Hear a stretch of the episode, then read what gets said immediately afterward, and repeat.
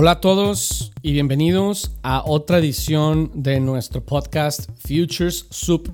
Este podcast en el que hablamos sobre innovación y el futuro de los negocios. Yo soy Michelle García Novak, soy director y fundador de Novak Innovation y de School of Change. Y estoy muy contento de hoy otra vez poder compartir con ustedes reflexiones y puntos de vista. En esta ocasión vamos a hablar sobre la importancia de entender cómo funciona el cambio y sobre la importancia de cómo poder hacer que lo nuevo sea más eh, aceptado por las personas que hoy están acostumbradas al estado actual de las cosas.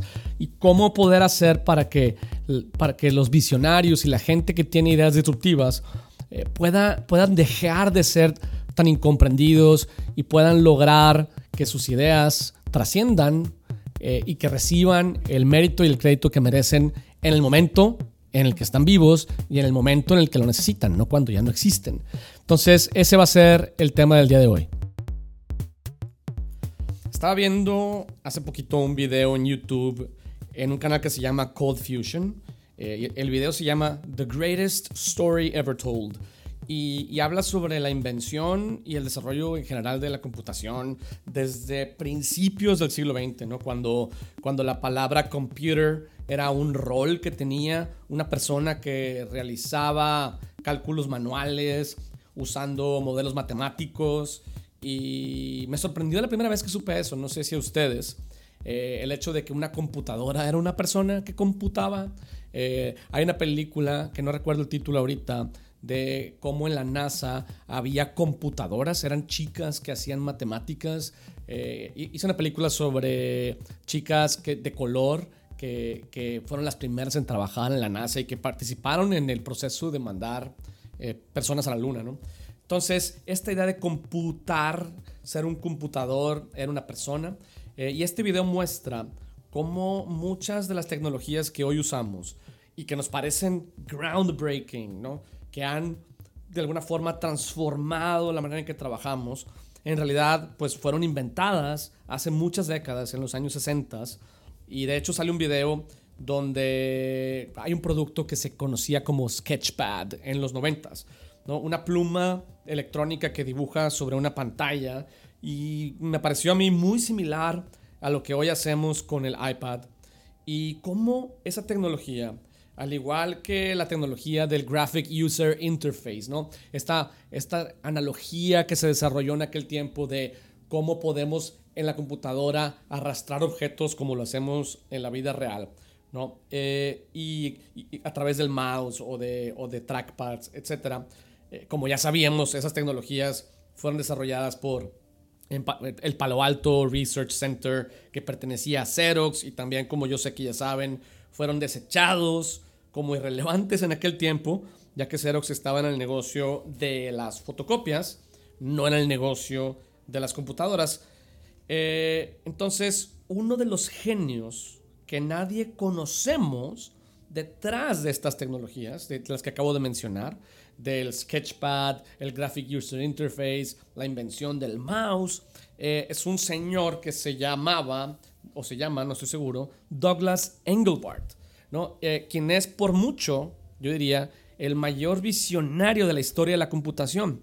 No necesariamente Steve Jobs ni Bill, ni Bill Gates. Entonces me puse a pensar y dije, ¿por qué tantos genios quedan relegados a la oscuridad? ¿Y por qué sus aportaciones fueron rechazadas minimizadas o pasadas por alto en el momento en el que las crearon y en el, momento en el que las lanzaron. Por un lado podríamos pensar que, que porque estaban adelantados a su tiempo, y los genios generalmente están adelantados a su tiempo, pero también creo que la adopción de lo nuevo es un reto igual de importante que la creación de lo nuevo, ¿no? Me atrevo a decir que es incluso más retador lograr que las personas adopten lo nuevo que el trabajo y el esfuerzo que, implica el crear lo nuevo.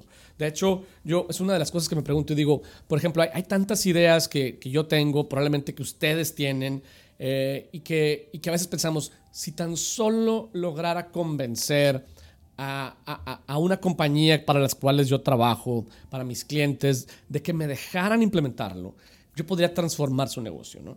Pero eh, eh, entonces eh, el problema está muchas veces en cómo le hacen algunos, algunas personas para lograr convencer al resto del, del, mundo de que sus ideas vale la pena perseguirlas, ¿no? Yo creo que, que el reto consiste en que las personas, todos, somos adictos al, presente, o sea, somos adictos al estado actual de las cosas, al status quo, para bien y para mal. Nuestro cerebro eh, prefiere la certidumbre por encima de la ambigüedad, ¿no? O sea, prefiere la certidumbre de lo que ya conoce, bueno o malo, por encima de la ambigüedad de lo nuevo.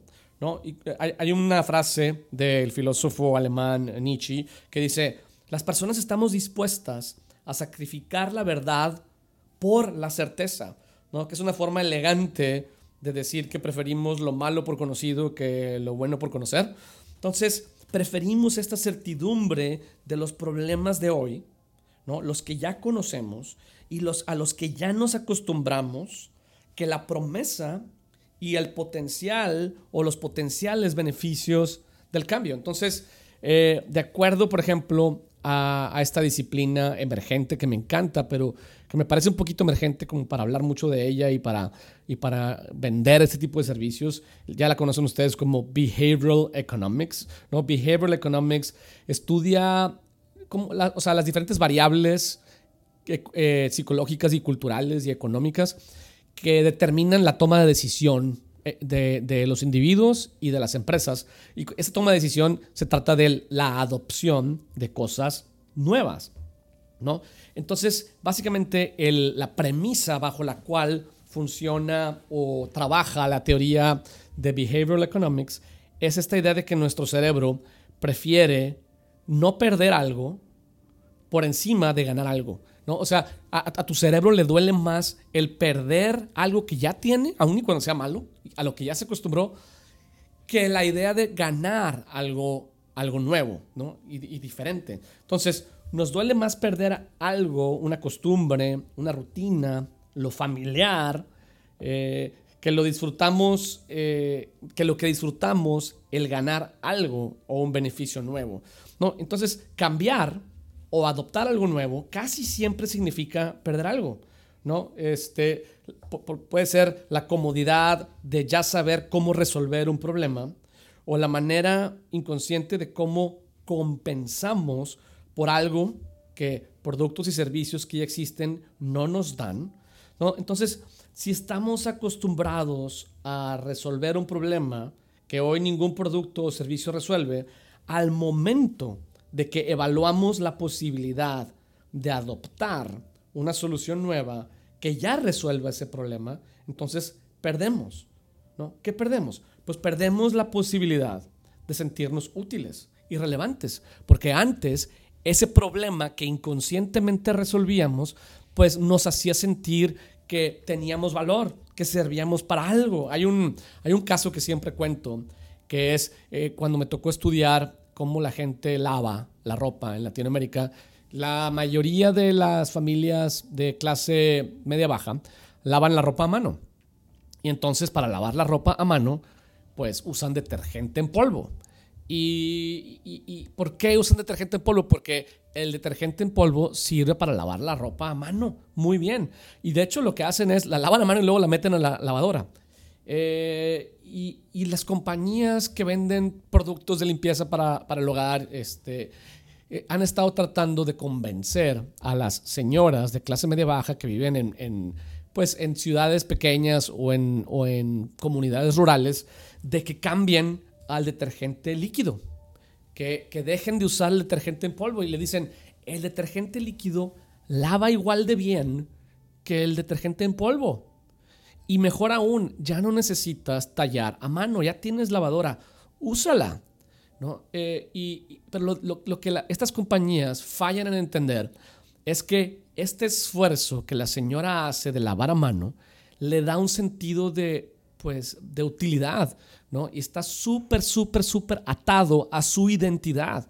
Entonces, si ella adopta lo nuevo, si ella adopta el detergente líquido y decide usar la lavadora, ella pierde, ¿no? Pierde esta rutina, pierde esta, este sentido de pertenencia a su familia. Esta es la manera en la que le demuestra amor a su marido y le dice, mira, te quiero mucho y me friego las manos lavando, ¿no?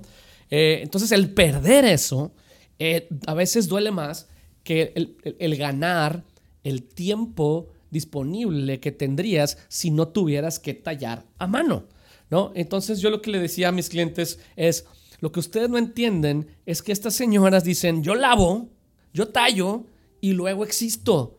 O sea, me, da un sentido el hacerlo.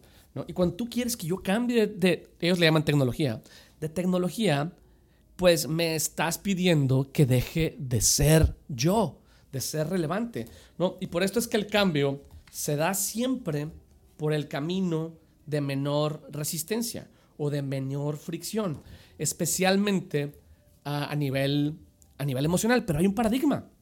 ¿no? el paradigma es que para lograr que la adopción de lo nuevo tenga la menor fricción o resistencia posible, necesitamos que lo nuevo se monte y se parezca a lo viejo lo más posible. Se monte sobre lo viejo lo más posible. Esto quiere decir que la, mejor forma de cambiar es montándote sobre lo que hoy existe, sobre las rutinas y los comportamientos. Lo que estas compañías necesitarían hacer es empezar a, darle sentido, a decir, mira, con tu detergente en polvo te voy a dar un poco de detergente líquido. Entonces, tú tallas a mano en el, en el tallador con el detergente en polvo y luego con el líquido terminas de lavar y suavizar en la lavadora, ¿no? Entonces, si te fijas, es una manera de, pasar, de, que lo nuevo se va metiendo poco a poco eh, y sería una forma de montarte sobre su rutina y eventualmente va a decir la señora, hey, pues quizá el detergente líquido es suficientemente poderoso, no necesito tallar. ¿no? Y a lo mejor también le tenemos que ayudar a decir, bueno, ¿y qué voy a hacer con mi tiempo ahora que que, no tengo que lavar a mano, ¿no? ¿Cómo voy a demostrar el cariño? Entonces a lo mejor tendríamos que ayudarle a la gente a encontrar otra actividad, ¿no? Como cocinar, eh, etc. Entonces, pero el problema es que todas esas cosas son cosas que las compañías no quieren hacer. ¿Por qué? Porque las compañías quieren que el cambio y la revolución suceda rápido y de la noche a la mañana. Entonces, entre menor fricción y entre más se parezca lo nuevo a lo viejo, ¿no? Más fácil se el cambio. Pero el problema es que se genera menor cambio, ¿no? A la hora de adaptar lo nuevo. Entonces, eh, eh, lo cual implica que el cambio tiene que ser gradual, ¿no? Para lograr que lo nuevo sea bienvenido, necesitamos asegurarnos de que ofrezca nuevos beneficios por adelantado y que las pérdidas de esas rutinas o de esa manera de hacer las cosas, de lo familiar, vengan dosificados en el tiempo. ¿no? Eh, de hecho, eh, yo, el ejemplo que siempre uso cuando hablo de cambio, eh, porque son los más comunes, es para las personas, somos adictos a muchas cosas, pero lo que es fácil es caer en, por ejemplo, en caer en deuda con las tarjetas de crédito o para algunas personas caer en, en adicciones como las drogas, porque las tarjetas de crédito y las drogas te dan el beneficio por adelantado, ¿no? La pérdida eh, en este caso el endeudamiento o la adicción y los problemas que vienen con ella, vienen en el futuro.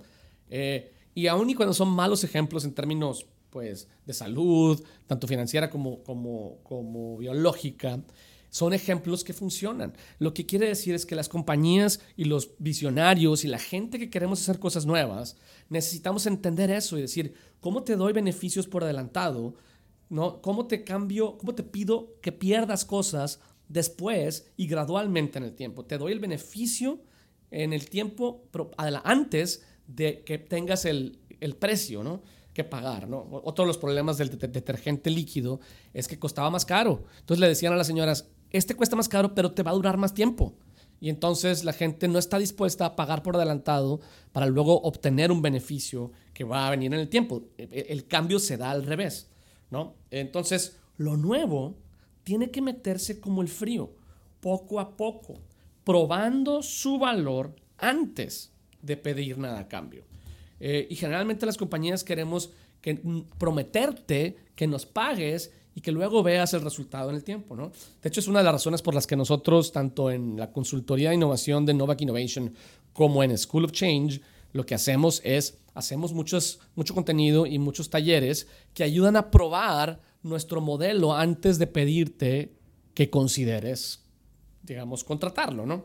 Entonces, por eso los nuevos productos y servicios que se vuelven exitosos son generalmente sencillos y tienen pocas funcionalidades y pocos atributos, este, pero, y, ofrecen poderosos y tangibles beneficios. De hecho, esa es la razón por la, por la que existen ¿no? cosas como el, el ya súper conocido Minimum Viable Product, no nada más por temas de, de, de, no gastar tanto y no equivocarnos, sino también porque es más fácil para el mercado entender un producto que tiene una función. Hay un experimento, de hecho, que se llama producto monofuncional, que me parece súper este, interesante. Entonces, hace poco les, cuento anecdóticamente por qué empecé a tomar interés por este tema. Nosotros, eh, pues, las clases que damos en School of Change las estuvimos prototipando desde hace tiempo y, esta idea de que la gente está dispuesta a, tomar diplomados eh, y que duren dos días las clases, en fines de semana, pues eso ya lo veníamos probando hace tiempo, pero hemos estado trabajando en, llevar estas clases a, e-learning, ¿no? A plataformas digitales de e-learning. Y entonces tomamos, yo tomé mi clase de The Art of Persuasion y la convertí en, una clase de e-learning y, y, la estuvimos puliendo. De hecho, la grabé una vez, la vimos, encontramos los problemas, la volví a grabar y antes de lanzarla decidí poner la prueba, ¿no? Entonces por ahí este, un buen amigo, Changer, que estudió aquí el Creative Leadership Journey, Javier Segovia, se ofreció y me dijo, en la compañía en la que yo, en la que yo trabajo, podrías ofrecer este curso para que la gente lo tome y puedas, pues, digamos, probar todas tus hipótesis, ¿no? Con respecto a cómo llegar al curso, cómo tomarlo y, y hemos estado robusteciendo mucho nuestro entendimiento de ese prototipo. Pero lo más interesante para mí es que nos dimos cuenta que estábamos mal juzgando al mercado, ¿no? Nosotros decíamos, yo sé que hay un mercado allá afuera de personas que, están interesadas en tomar eh, educación en línea, pero el, gran reto, que, seguramente a ustedes les ha pasado, a mí también, es que la gente adquiere un curso, pero luego no, no lo termina.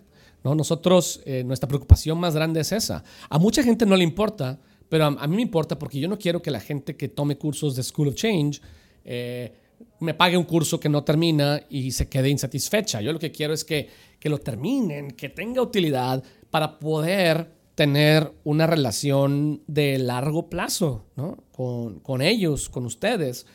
Y, y lo que me di cuenta es que nosotros estábamos asumiendo que la gente que toma cursos de e-learning está dispuesta a meterle tanto tiempo y esfuerzo como el que le pone a una clase presencial. Y ese fue un error. No, no estamos acostumbrados todavía a, aprender de esa forma, ¿no? A, a, ser tan autodidactas. Y aun y cuando metimos un montón de trucos, este, como sesiones de coaching en vivo y demás, nos dimos cuenta que, la gente eh, batalla para pasar de la mitad del curso. Entonces, me acordé, me acordé de esto y dije, claro, o sea, le estamos llevando al mercado un producto, una clase, ¿no? Súper robusta, que es una metodología que tiene 12 herramientas y que le tienen que dedicar, ¿sabes? Cuatro horas a la semana por seis semanas. Eh, y, el mercado todavía no está ahí, la disciplina todavía no está ahí. Y de hecho, platicando con Jorge este, Arreola, que, es quien nos ayuda a coordinar eh, el esfuerzo de e-learning en School of Change, me, me, acordé y dije, claro, la primera generación del iPhone tenía pocas funcionalidades, ¿no? Comparados con la generación más reciente.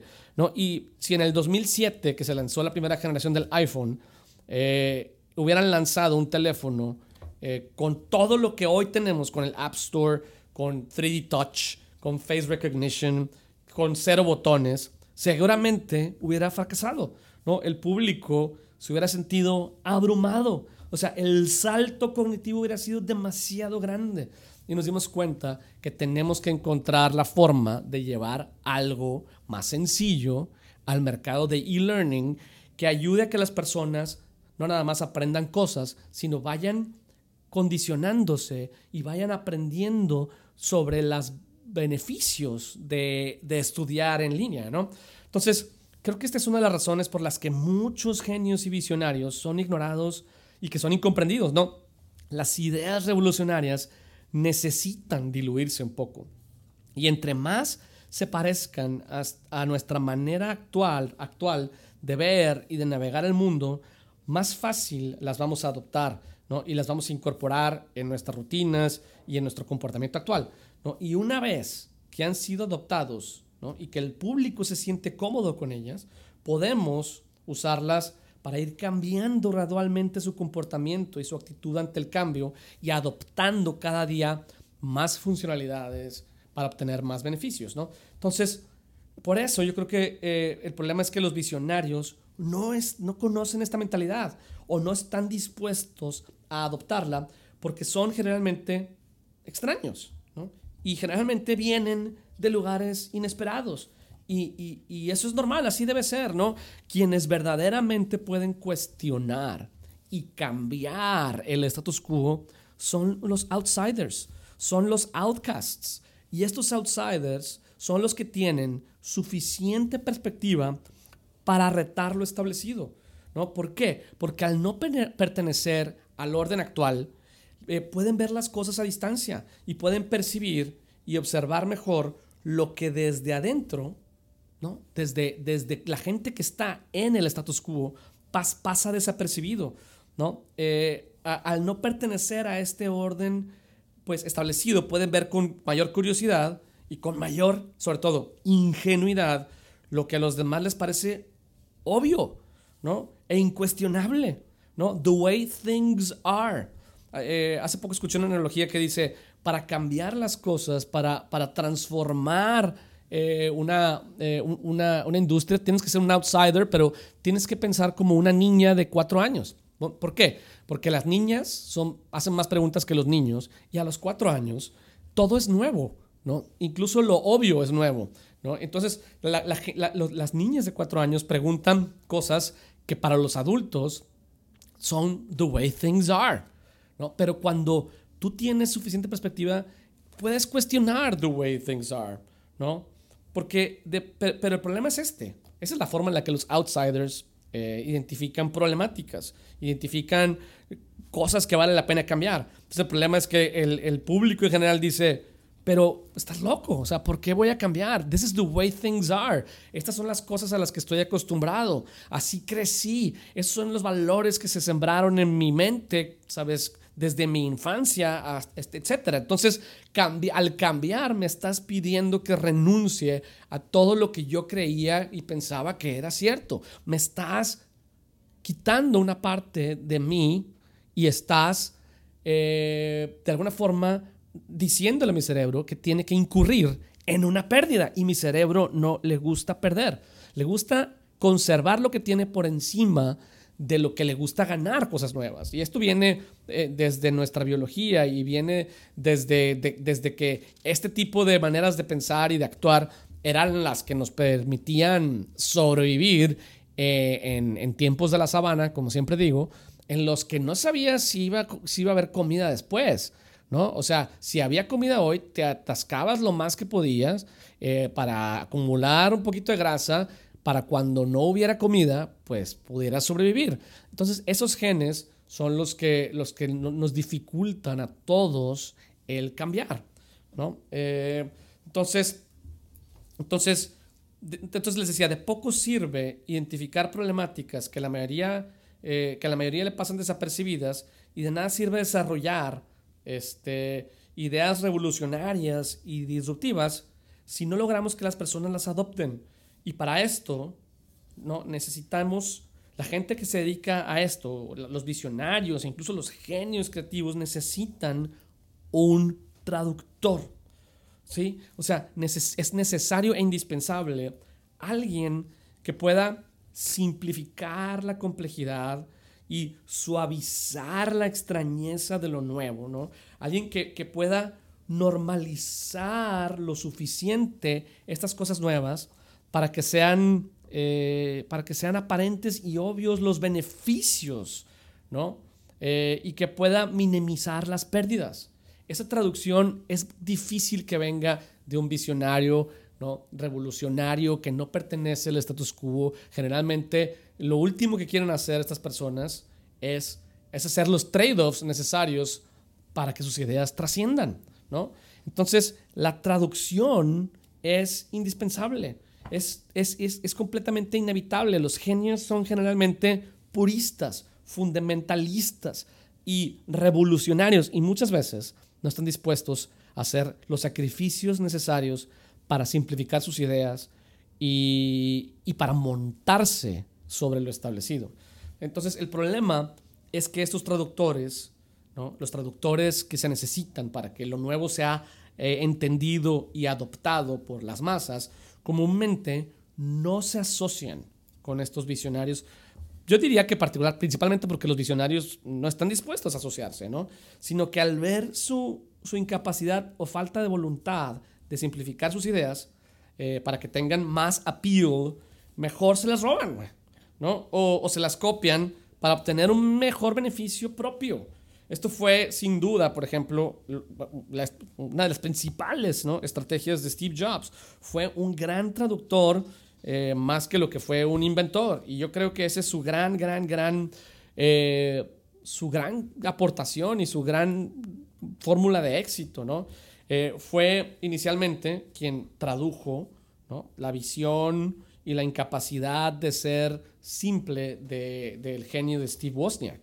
Luego también fue quien se copió y popularizó las ideas de este genio que, mencionábamos hace poco, eh, Douglas Engelbart, que había desarrollado eh, estas tecnologías de la pluma que dibuja sobre una computadora, el mouse, etcétera, para, para, para Xerox. ¿no? Eh, y lo mismo hizo con este señor Tony Fadell. Tony Fadell es eh, alguien también que algunos conocemos como el fundador de Nest. Nest es esta compañía que nace con un termostato, eh, un, termostato inteligente, que, que, luego le vende esta compañía a, a Google. Y, Tony Fadell fue, es considerado eh, el padre del iPod. ¿no? Fue el que, el que tenía las ideas iniciales de, de esta oportunidad del MP3 ¿no? Eh, y, Steve Jobs supo traducir la visión de este genio, ¿no? Eh, y convertirla en un gran negocio. También otra cosa que hicieron interesante eh, Apple fue que en el 2005 adquirieron una compañía que se llama Finger, Finger, así como dedo, Fingerworks.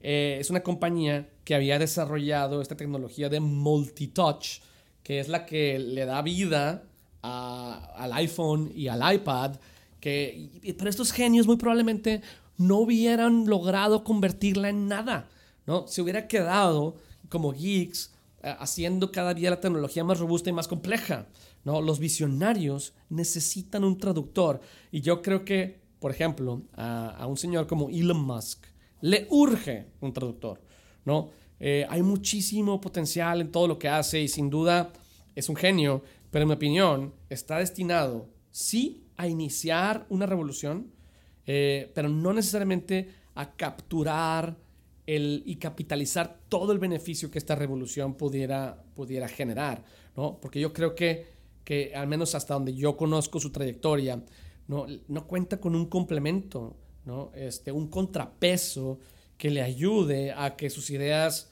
sean más digeribles. Y yo creo que una de las muestras de ello es el reciente lanzamiento de, de la pickup truck eléctrica que le llamaron la Cybertruck, que sin duda es un golpe de genio, ¿no? Eh, seguramente la, la, vieron el lanzamiento, o por lo menos un resumen del lanzamiento, y es una patada, ¿no? Es de kicked ass con, esa, con ese lanzamiento. ¿Por qué?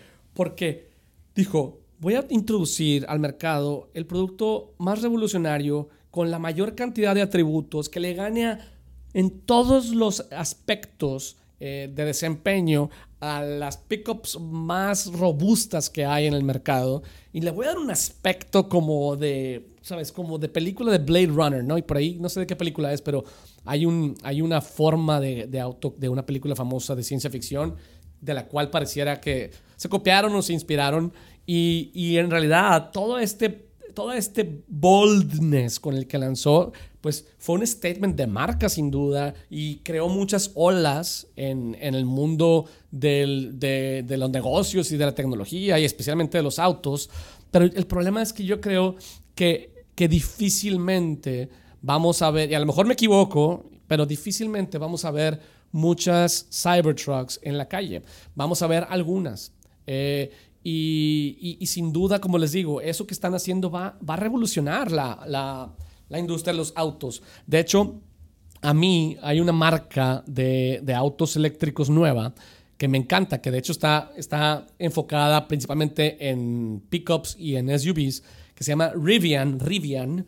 Eh, están increíbles. O sea, si yo, eh, que el carro que más deseo en la vida no es un Porsche, ni un Ferrari, ni un Lamborghini, es un Rivian. Y de hecho es una pickup Rivian. También tienen un SUV que está increíble.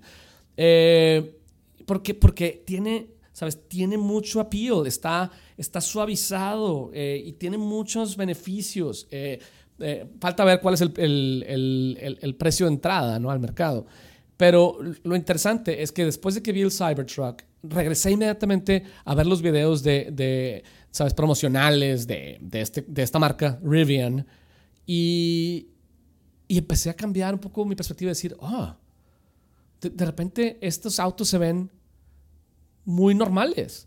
Se ven más, no sé, más, más aceptables, más comunes. Entonces, yo creo que ese efecto puede hacer incluso que cuando eres demasiado bold, demasiado radical como lo que acaba de hacer Elon Musk, hagas que otros productos se vean más familiares y por lo tanto estés empujando el que la gente empiece a aceptar esos productos porque en contraste con el tuyo se ven menos alien, ¿no? Entonces le urge a este hombre un traductor eh, a mí me encantaría ya sea que, Tesla comprara Rivian o que Apple comprara Rivian, porque no sé qué va a pasar con esta compañía a menos que consigan los fondos y demás, pero creo que su producto está exactamente donde debe estar.